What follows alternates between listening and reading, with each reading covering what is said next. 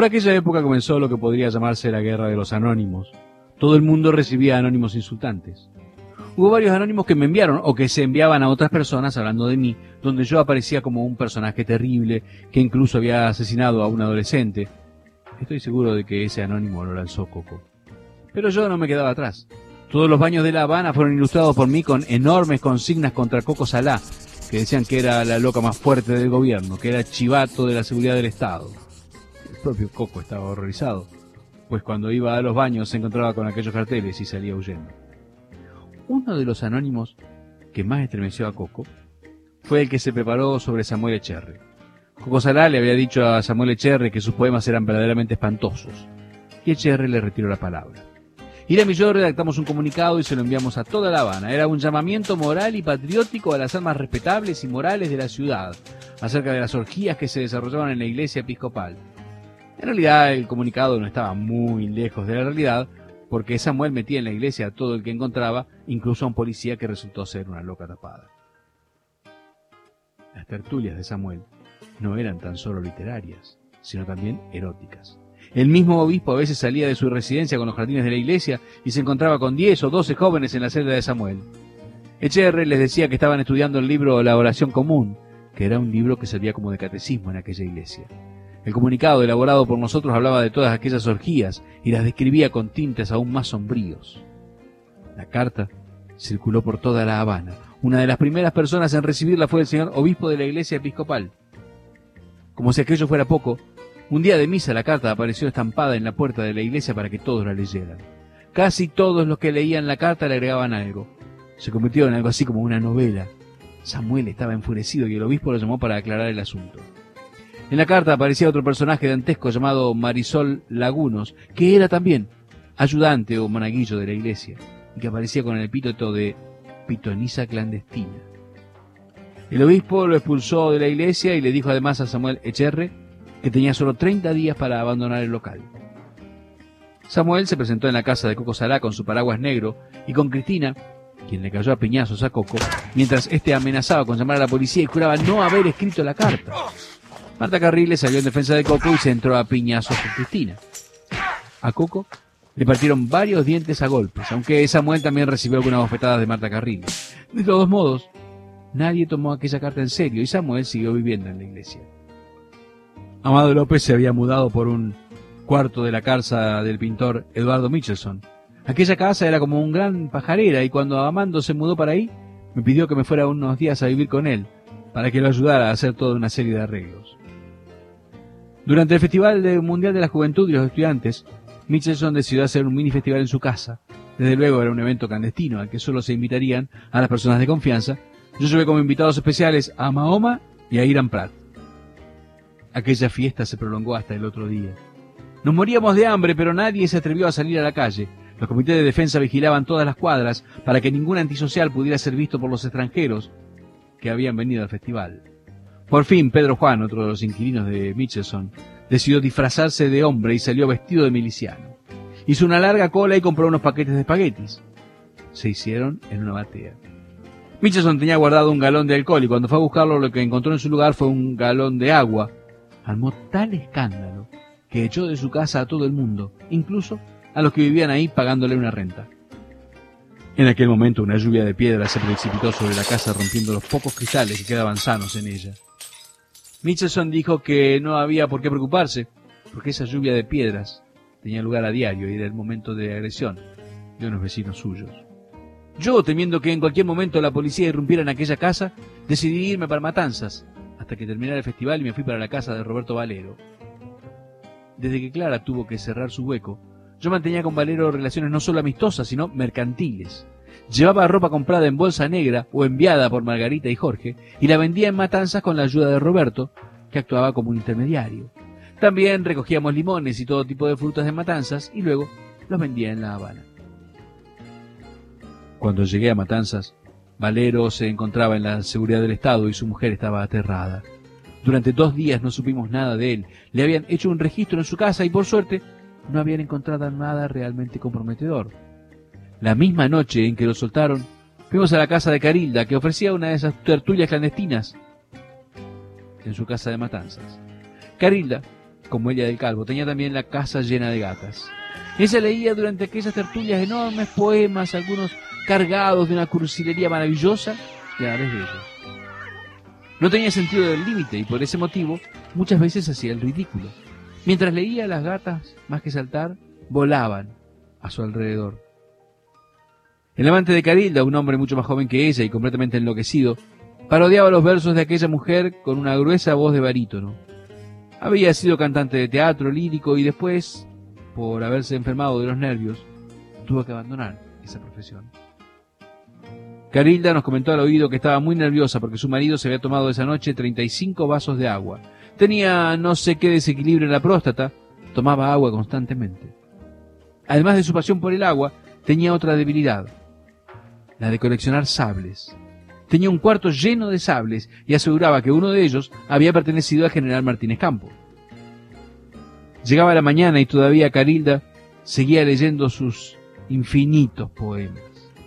Para el final dejó los poemas más eróticos, como aquel que decía, Cuando te toco con la punta de mi seno, me desordeno, amor, me desordeno. Después de leer todo lo que había escrito recientemente, dijo que todos aquellos poemas eran un estreno mundial aquella mañana en Matanzas. Uno de aquellos poemas tenía un acento marcadamente pornográfico, y el marido de Carilda irrumpió de pronto con el sable de Martínez Campos en la mano y gritó, Te dije, puta, que no leyeras ese poema. Carilda no perdió su ecuanimidad y siguió leyendo. Él tiró varios abrazos al aire y después golpeó a una de las gatas. Fue en ese momento cuando Carilda perdió la paciencia y le dijo, todo te lo permito, menos que atropelles a mis gatas. Esta es mi casa, yo hago lo que me dé la gana. Y para demostrarlo, se quitó la bata y quedó en corpiño. El marido tiraba los abrazos cada vez más cerca de Carilda hasta que le dio en la espalda. Ella dio un grito y salió corriendo en corpiño por las calles de Matanzas, mientras su marido detrás de ella le gritaba, ¡Párate, puta! Carilda le suplicaba, por favor, mátame, pero no des este escándalo en la ciudad. Pero marido y mujer se perdieron por las calles de Matanzas en medio de aquel espectáculo. Al día siguiente recaudé todo lo que pude con la venta de la ropa que Valero había hecho entre sus amistades. Él mismo se había comprado una camisa hindú que le quedaba por la rodilla y después me confesó que estaba podrida. Regresé a La Habana y cuando llegué a mi cuarto me encerré en él con candado. Esa era una técnica que yo practicaba ya desde hacía tiempo para despistar a la policía y a los visitantes inoportunos. La puerta tenía una especie de escotilla que daba al entrepiso, yo podía cerrar la puerta y con tres o cuatro candados a la vez y ponía un papel que decía que no me encontraba ahí. Después subía por la escotilla y caía dentro del entrepiso. Nadie podía pensar que yo pudiese estar en el cuarto. Solo Lázaro sabía que yo estaba en mi cuarto y a veces me traía comida que le robaba a Marta. Cuando terminó el festival quité los candados. Ahora la situación era aún más difícil, porque el festival había arruinado totalmente el país y no había nada que comer. Para mí todo se hacía más difícil por no poder tener trabajo. La única compañía, en medio de aquella crisis, me la proporcionaron los dos peces de Marta Carriles. Hacía tiempo que yo miraba con lástima cómo aquellos animales se morían de hambre, simbolizando un poco mi vida. Tomé una bolsa y la llevé para el parque zoológico, con la idea de echarlos en el lago, donde vivían habitualmente. Pero una vez ahí comprendí que, si era sorprendido por los guardias del parque con los peces, pensarían que yo me los estaba robando y me mandarían a la cárcel. Porque era tanto el hambre. Con frecuencia se robaban animales del zoológico, para comérselos. Famoso fue el caso de la gente que mató al león del zoológico de La Habana y se lo comió. Finalmente pude depositar los peces en el suelo no corrían por la arena, volaban más bien. Nunca vi dos animales más felices y con más energía. Corrieron hasta entrar en el agua y desaparecer en el lago junto a los demás peces. Sentí una tremenda sensación de alivio. A los pocos instantes cayó un aguacero y todas las calles de La Habana se inundaron con aquella agua, mientras yo corría feliz por la lluvia. Por suerte, ya para entonces era el año del 79 y Fidel Castro decidió deshacerse de unos cuantos expresos políticos, muchos de los cuales no tenían ninguna relevancia y entre estos estaba Samuel Echerre. Inmediatamente Samuel asumió la categoría de gran personaje, era quien iba hacia el mundo libre. Hasta el mismo obispo le dio una pequeña recepción de despedida. Todos visitamos otra vez aquella iglesia para decirle adiós a Samuel. Aproveché para hablar a solas con él y enviarle a mis amigos Jorge y Margarita el recado de que, por favor, hicieran todo lo posible por sacarme del país secretamente. Le advertí que les dijera a ellos que lo hicieran todo muy discretamente. Pero Samuel no hizo más que llegar a Europa y publicar en la prensa todo lo que yo le había pedido que mantuviera en secreto. A la semana de marcharse Samuel, se apareció Víctor en mi cuarto. Venía con un ejemplar de la revista española Cambio 16, donde con grandes titulares decía Reinaldo Arenas dice que lo saquen de Cuba o se suicida. Así conservó Samuel el secreto que yo le había confiado.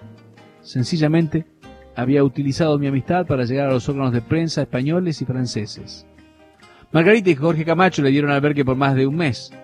Al ver que no pensaba irse de ahí, le preguntaron en octubre, muy diplomáticamente, cuándo pensaba marcharse. Samuel dijo que tal vez para fines de año. Yo le escribí a Margarita y Jorge diciéndoles todo lo que Samuel nos había hecho, y ellos, que ya sabían quién era el personaje, lo pusieron en la calle, no sin antes darle incluso dinero para que se mudara para un hotel. Desde que llegó a Europa, Samuel comenzó a enviarnos unas cartas insólitas. Él sabía que toda nuestra correspondencia era revisada por la seguridad del Estado. A algunos incluso les escribió a sus centros de trabajo o a la universidad. Todo cuanto decían aquellas cartas era para perjudicarnos. En una de las cartas me decía que había hecho todo lo posible por sacarme de Cuba, que había hablado con Olga, mi amiga francesa, para ver si lograba que pudieran sacarme en un barco mercante clandestinamente. En una carta enviada a Valero le decía, espero que todavía se reúnan en la iglesia episcopal o en algún otro lugar y celebren las tertulias contrarrevolucionarias que todas las noches celebrábamos juntos. Una similar le envió a Juan Peñate, que le costó perder el trabajo. Finalmente fue ingresado en un manicomio. A Valero lo expulsaron de la universidad y aquello le costó también la prisión. A mí no tenían de dónde expulsarme y ponerme en la cárcel hubiera sido más escandaloso, pero se me redobló la vigilancia y Víctor me dijo que si aquello volvía a suceder, no tendrían ningún tipo de piedad con mi persona. Yo, desde luego, dije que no sabía nada, que Samuel había hecho todo aquello para vengarse. Por entonces, a Virgilio Piñera lo visitó la seguridad del Estado en su casa, lo insultaron, lo vejaron, le quitaron todos sus manuscritos, prohibiendo volver a hacer cualquier tipo de lectura pública. Desde entonces, se sumió en una especie de angustia silenciosa y en el terror. Quien delataba las lecturas de Virginio como contrarrevolucionario era Miguel Barniz. Esto lo pude comprobar después cuando su amigo René Cifuentes, ahora en el exilio, me lo ratificó.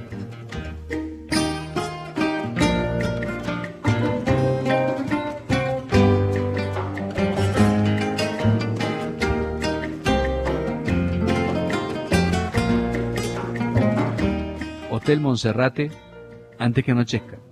Reinaldo Arenas.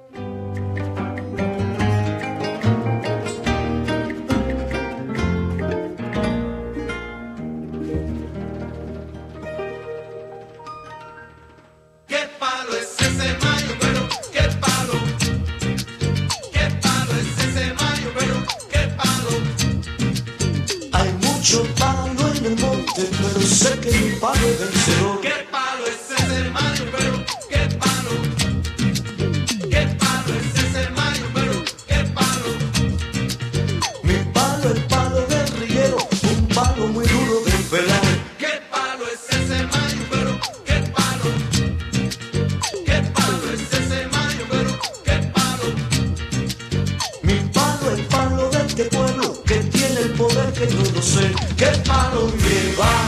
Şiva kemik kalbi benzer ol Şiva kemik kalbi